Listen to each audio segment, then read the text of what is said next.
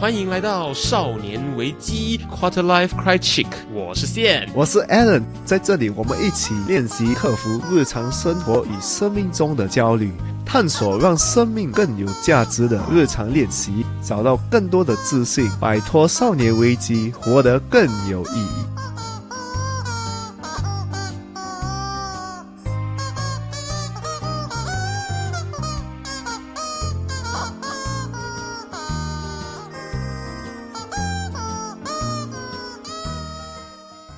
欢迎回到少年危机，我是线。我是 Allen 我们上一集跟大家讲到说呢，什么是少年危机，然后呢，我们自己本身的话也经历过什么样子的故事。好，在我们开始之前，在我们继续之前呢，要大家记得。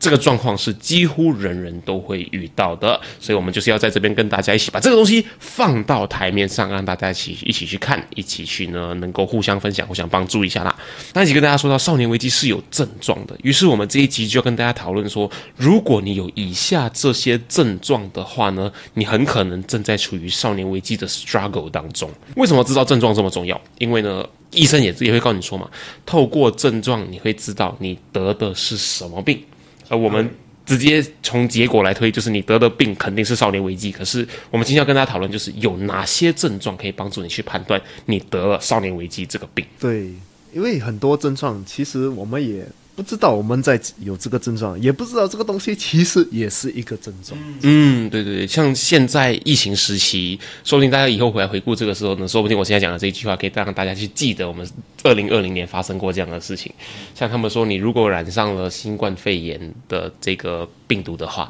你会有呃。发烧，你会有喉咙不舒服，你开始会有呼吸困难的这样子的一些症状。你有这些症状的时候，你开始才会去想说，我是否得了新冠肺炎？对，所以也就是说，你有了以下这些症状的话，我们今天会跟大家讨论这些症状之后，你就会看一下，说我是否得了少年危机？说不定你得的不是少年危机，你得的是中年危机。对，可是就是你可以透过症状来判断。对，所以于是呢，我们就做了一些功课，我们整理出来了三个处于少年危机中的人。会有的症状，那我们的这三个症状里面的第一个就是什么呢？第一个就是迷茫，就是 loss，很像迷路的一个感觉，失踪，对，找不到路，找不到方向，对。就是你不懂你想做什么，你要做什么，你也看不到你未来可能上五年之后你会达到什么目标。也就是说，也就是说，它不是一个短期的东西，不是你这一刻找不到路，你很可能就是往前看未来的五年、十年之后，你还是觉得你的人生不知道会往哪个方向前进的这个迷茫的感觉，对吧？对，就是觉得很绝望咯。就是哦，不懂我可以达到什么，而且再加上你看别人社会，可能你朋友他们达到了什么，你觉得你上五年你看不到你自己达到那种目标也是哦，对，或者是你觉得你很羡慕身边的朋友，说他很明确的他要去做。保护野生动物啦，他很明确，他要去帮助老人家啦，或者他很明确，他要去卖椰浆饭啦。如果听过前面的朋友就知道为什么我会讲这个东西，对，或者他很明确知道他要继续接他爸爸的生意啦。他们很有明确自己的人生方向的时候呢，你这样子一相比之下，你会觉得自己更加的不知道该往哪里前进。对，而且我也不知道我们能控制什么。嗯，你觉得你不能融入这个社会？因为你就是跟人家比较，是你觉得自己没有用，还是自己觉得自己没有价值？我可以说有两种嘛，一种就是说你很明确知道大家在做那几件事情，是你很明确知道你不喜欢的，可是你不知道你喜欢的是什么，这个时候你就很 lost。对，因为你知道你不要往这一条路走，可是你不知道你应该往另外哪一条路走。也可能你因为跟着这个人的路，你觉得哦这个是有价值的，可是是你不喜欢的，你就只是纯粹去做，就好像是说呃。像后来我们上一集聊到我哥的状况，后来他发现他自己也掉进了这个少年危机的状况，就是说一直以来都当乖小孩，好好念书，好好的成为三大令亚洲人骄傲的职业。可是他这样之后，他发现说他的人生中一直都是在追父母告诉他、大环境告诉他他应该选择的道路，所以他那时候也是觉得非常的 lost。对，其实很多人进入了这个状况，他们也不知道。就像我自己也是，为什么我读书？因为读书就是有价值吗？社会认可就是你有读书，你有这个文凭，就是你有价值，你就能拿到高薪。嗯，我也是有讲过，我要退学的时候，我朋友讲啊，这样怎么办？他们就认为我不会有价值，我就是跟他们不一样了。就是跟他们哦，对，因为你少了那个文凭，少了那个技术，在这边帮懒惰去听第一集的朋友，你如果还没有听过 Alan 为什么会去退学的话呢，赶快去听。如果你真的不想听的话呢，简单来说就是 Alan 没有把大学念完，他就找到了发现自己不想要念大学。因为他觉得念大学的意义好像哪里怪怪的，所以呢，他就辍学了。那至于为什么辍学，都要赶快去听第一集。在我们迷茫的一个症状，也是我们把很多东西看为。不是一个 option，没有选择。对对，没有选择，只看唯一一个选择。就像很多人就是看大学为只有一个选择。对，如果我上大学我有价值，我没有上大学我没有价值。嗯，对对对，很对错的一个感觉。啊它就是非黑即白。可是你知道，其实黑跟白中间有很多很多很多的灰色的地带。对，你让我想到说，我以前我这近几年我很常回去我高中，高中念美术嘛。然后呢，念美术的小朋友的话，他们有一个刻板印象，就是觉得说，因为我的。学术成绩不好，我才去念美术。那有另外一半，就是他真的很喜欢美术，很喜欢设计这样子的东西，他去念美术。那那样子的小朋友很好。可是呢，有这一半这一部分，就是说他们就是可学术成绩不好，数学不好，科学不好，历史地理不好，他要去念美术班这样子。他等于就是我因为那个不好，我被否定了这些价值，我才去念。像这些美术班的学生突然变成了二等公民，突然就变成一些这个社会上比较不能接受、比较弱的一群人。可是不是啊，你就是在美术、在设计这个领域比较厉害的人。对我想到就是这些学弟学妹呢，他们很常会问我说：“我除了念设计、念美术科之外，我还可以继续去做什么东西？”因为他们是因为数学成绩不好、科学成绩不好才去念美术班，可他们去到美术班之后，他们突然的发现，他们其实美术也不好，这 对他们来说是一个非常打击的事情。所以我都会跟他们说：“你会发现，你们往上去升的时候，你们有有很多东西。”是有选择的。你科学不好，数学不好，你美术也不太好，可是你还是有其他道路可以走的。像在我自己在念美术班的时候，我就很深刻体会到说，我们美术班的比一般的呃理科班、上课班的同学有一个差别，就是我们做很多学校的布置，我们办很多的展览，办很多的会场，然后每一年那种教师节啊、校庆啊这样子的活动呢，我们都会布置那个舞台。然后有很多很多同学，他们是学术成绩不好，语文成绩不好。美术成绩也不好，可是他们在舞台表现上，他们在布置、爬高、爬低、挂东西、粘东西、折东西、捡东西的这些能力上是非常非常优秀的。可是那时候我自己啊，觉得说我这些同学他们可以做些什么事情。可是后来我念了大学之后，我才发现有这个科系叫做艺术管理。他学的东西就是帮助你去策划一个展览，帮助你去呃规划一个商场的新的周年庆的这个布置的主题等等等等东西。你会看，哎，其实这个东西就跟那一群学生他们很擅长的东西是非常相似的。可是那个时候我们的同学根本不知道有这样子的一个领域可以去走。后来我就很深刻体会到这件事情之后呢，我就很常的想要回去我的高中，告诉我的学弟妹们说，你们有除了原本的设计、原本的美术之外，你有很多像这样子的策划的、这样子的工作等等等等这样子的领域可以去发展的。我让他们知道，他们人生当中有更多的选择。所以我们也希望跟呃现在正在听的你说呢，你的人生当中永远都有选择。很多时候你觉得你 lost 了，只是你觉得你眼前的这个选择。你只看得到你眼前的这些选择，你觉得你就只有这些选择可以选的，可是不是有很多很多的选择，其实你转个身就看得到的，有很多很多选择，只是你不知道有这个选择存在而已。所以这个时候呢，你可以做的事情就是，我是很深刻体会的，很告诉我的学弟妹们，就是你要去找到你还有一些什么样子的选择，说不定你在这个找的过程中，你就会发现某个选择是你特别想要去选择了。毕竟我有一个笑话，就是我有一个科 l 啊，就是他是高 rank 的啦，就是我的老大，我的兵的。老大很好笑，他讲你不要当兵是可以的啊，你就是逃兵哦。然后呢，他讲你永远都有一个选择的啊。哦，对啊，对他每次提醒我们，他讲你永远有一个选择，你还有一个方法就是逃兵哦，是犯法的，可是他还也是一个选择。对，只是是那个后果你能承担得起吗？对，就好像我发现我很常说一句话，就是说这个世界上什么东西都可以吃的啊。只是你吃了下去之后会发生什么事情而已。对，他给我学到最大的东西就是你永远有一个选择。哎，这还是一个不错的体会啊。对，虽然听起来他就是告诉你不要逃兵，可是他让你学到这一课也还蛮蛮有价值。对他讲你们这样烦的人逃兵哦，他讲到很这样很随和。因为好像蛮多新加坡的年轻男生很很讨厌当兵这件事情。所以你要知道，就是你永远都有选择。那我们马上进入到呢，就是少年危机会有的第二个症状。第二个症状是什么呢？第二个就是孤独。我们讲。的孤独也不是你每天在家每天一个人，就是心理上的孤独也是那孤独英文叫做 loneliness。loneliness 啊，就是 lonely 这个单字去延伸的对你就会觉得没有人可以跟你统一哦。哦，所以它不是一个物理上的孤独，它不是一个你每天只一个人住，然后呢，你工作环境也是自己一个人，它不一定是这样子，它反而是一个你可能活在一个很多人的环境，可是呢，没有一个什么知己没有一个知己，嗯，没有一个你可以跟他 connect 的人，可能你的想法跟人家不一样，可能你看的比较远。或者你重视的东西跟整个大环境重视的东西不一样，对，所以你就觉得，诶，每次跟人家讲话，人家不能跟你同意咯。嗯，然后话题都接不起来，对，话题接不了，然后你也跟他就是一直 disagree，就是我们观点很冲突，就是我们不能同意在一个事情，然后那种感觉，就是你觉得没有人了解你，而且你觉得你这些跟人与人之间的感情没有意义。就是我有很多朋友，可是我觉得没有意义。也没有人懂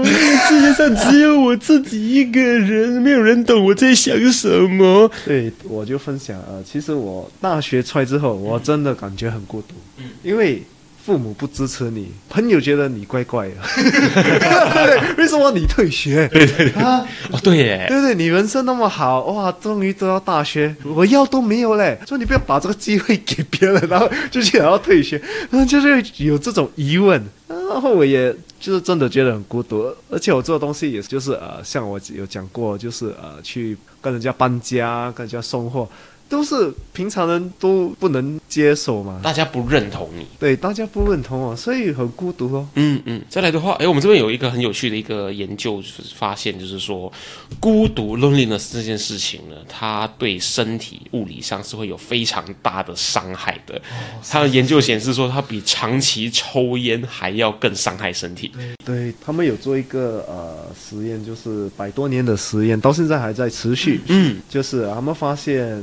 人与人之间最高兴的时候，就是跟人与人之间感情最好。也不是跟很多人需要跟到，可能一百个人最好，你跟几个人的感情很好哦。然后好像是说孤独最主要原因，反而你自己一个人住，你可以过得很富足、很丰富，你可以做自己的事情。然后呢，你需要去见到很重要的朋友的时候，你可以去见。所以他跟自己一个人住是几乎没有关系，没有直接关系的。他这边有一个 pointer，有一个重点，他讲到就是说，很多这样子觉得心理上孤独的人呢，他们都找不到一个可以对他展现自己脆弱的一面的对象。对，这个真的很找一个自己可以跟他 vulnerable，叫做 vulnerable 脆弱感觉，而且他也可以跟你很直接的，就是讲一些。你也不喜欢听的话，可是你需要听的话啊，对，因为这个世界上，尤其是男生，就是觉得说什么男儿有泪不轻弹啦，男生就是要 man 啊，你不可以展现脆弱啦，你不可以展现情感啊，这样子一个大环境的影响，让我们觉得说，就是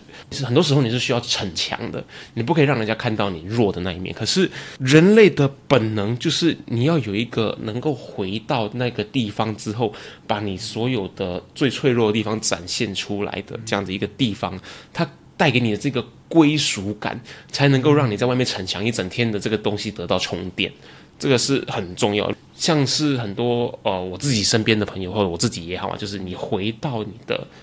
你是在外面工作的，你在国外工作的，你回到你住的那个地方之后，你还是没有办法找到可以填补这个感觉的，你还是没有一个人，没有一个东西，没有一个平台可以做这件事情的话呢，你基本上可以说是在慢性自杀，因为你是在外面逞强之后。回到家里，你不能放松，没有一个所谓的懂你的人或者懂你的东西啦。有些人养宠物就是要跟宠物倒垃圾，对，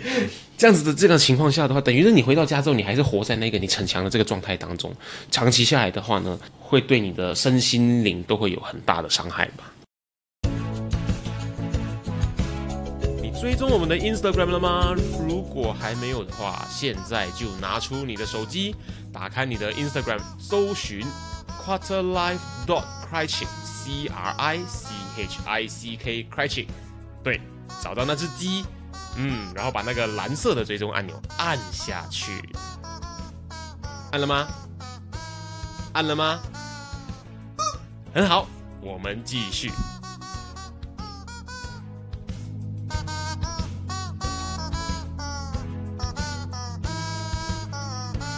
那我们说完孤独会对我们有的伤害之后呢，你会发现还有另外一种人，他们觉得心灵是富足的，可是他们在做一件事情，这个我们就进入到我们的少年危机会有的第三个症状，就是逃避 （avoidance）。逃避有很多种方法，可能人家就是看电话、打游戏，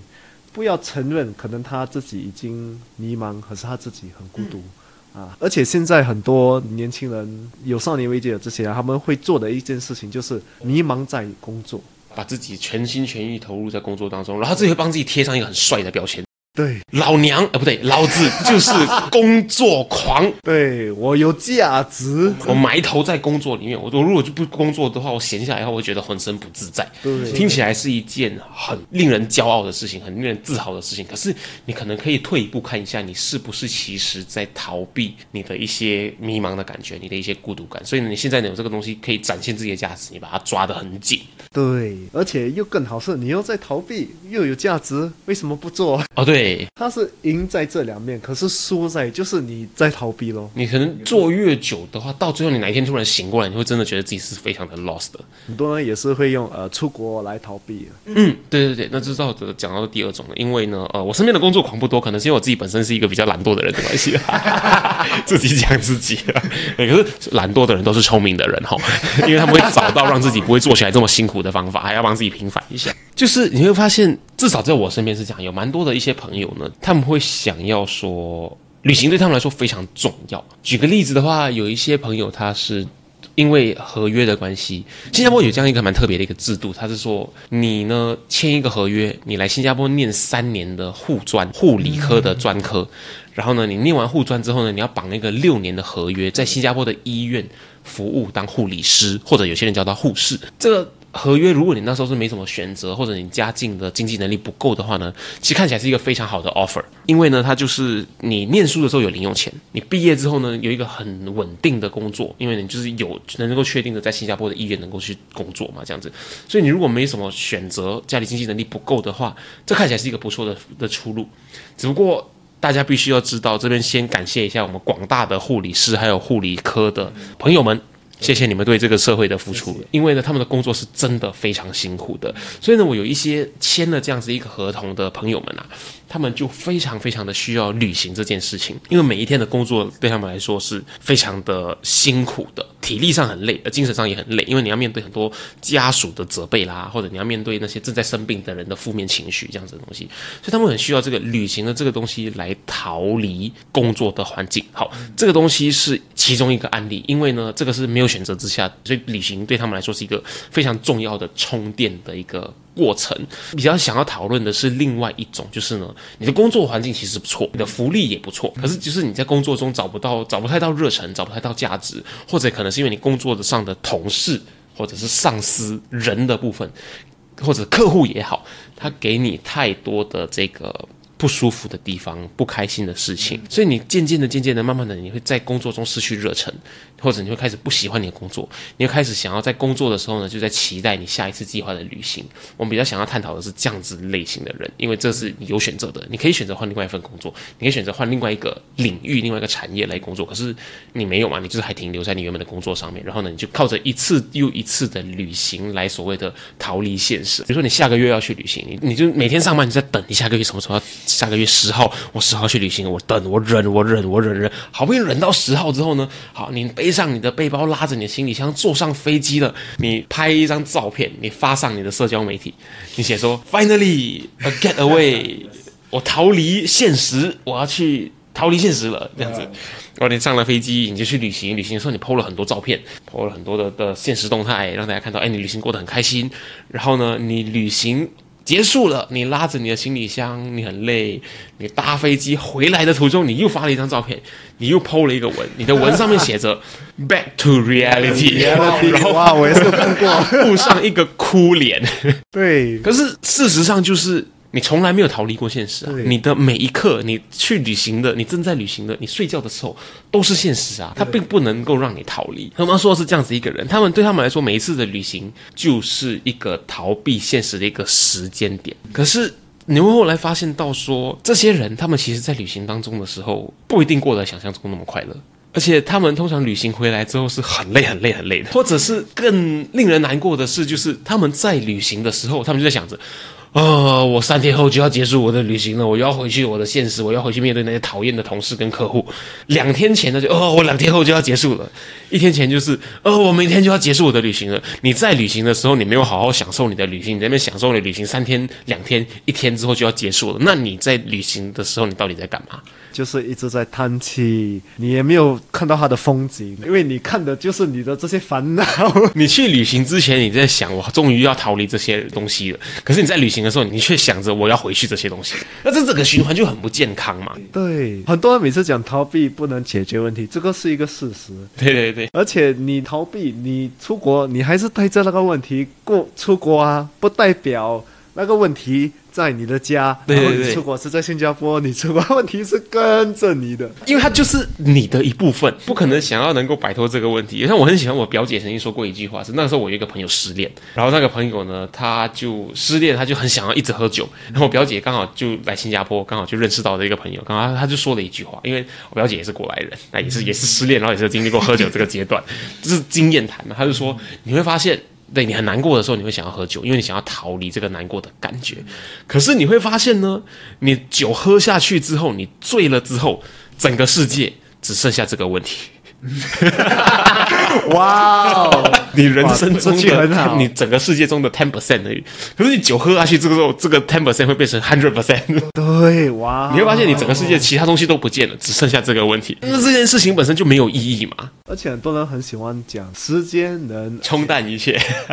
这个我本身我不同意啦，因为。你真正不解决它，它永远会在你的心里面。对你又碰到这个事情之后，你又会用一样的方法，因为你没有解决掉。对对对，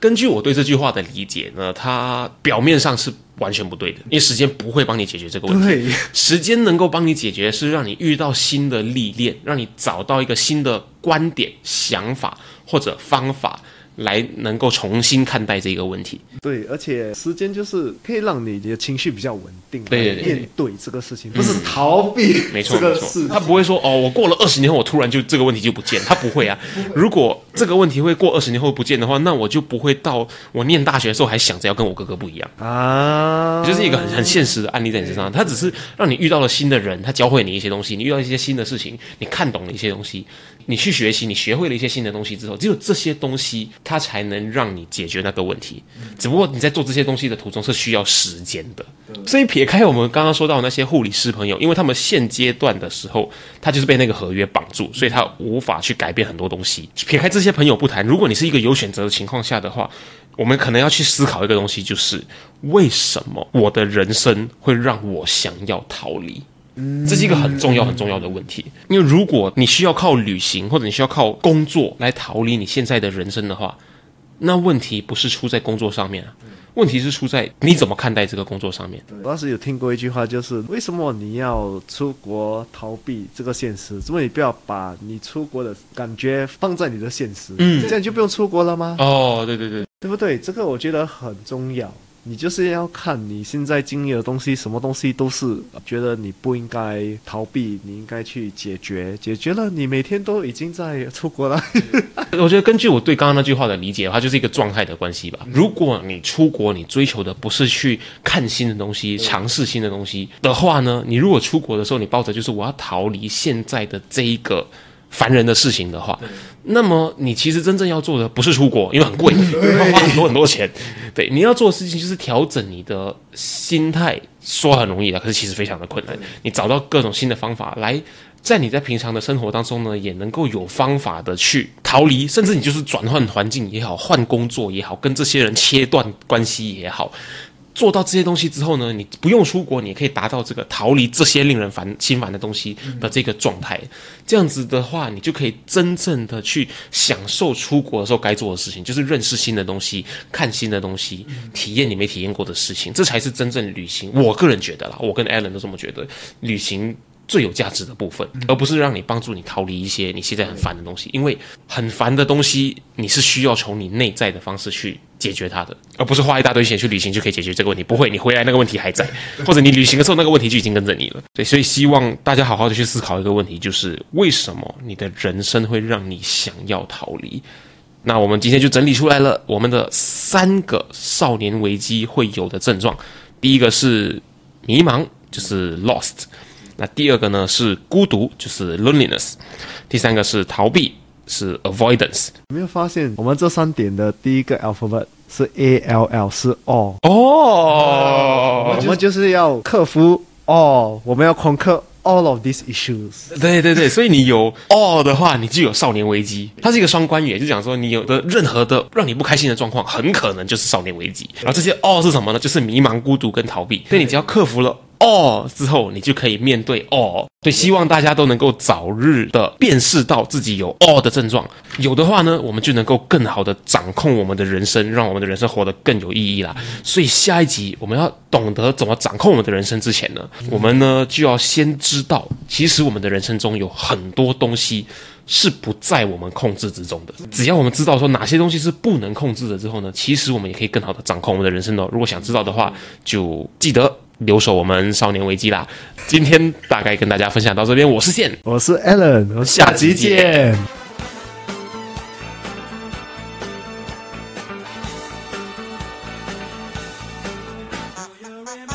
如果今天的内容让你有任何收获的话，我们强烈鼓励你在 Instagram 上面分享你的收获，因为呢，与别人分享的时候呢，会让你的大脑重新整理学到的内容哦，这样会让你印象更深刻的。分享的时候记得 tag 我们 at quarterlife dot q u a t r i c 让我们看到哦。当然，如果你害羞的话，也可以 PM 我们。有任何疑问或是有任何想要探讨的主题，都欢迎你与我们联系。可以在 Instagram quarterlife dot crichick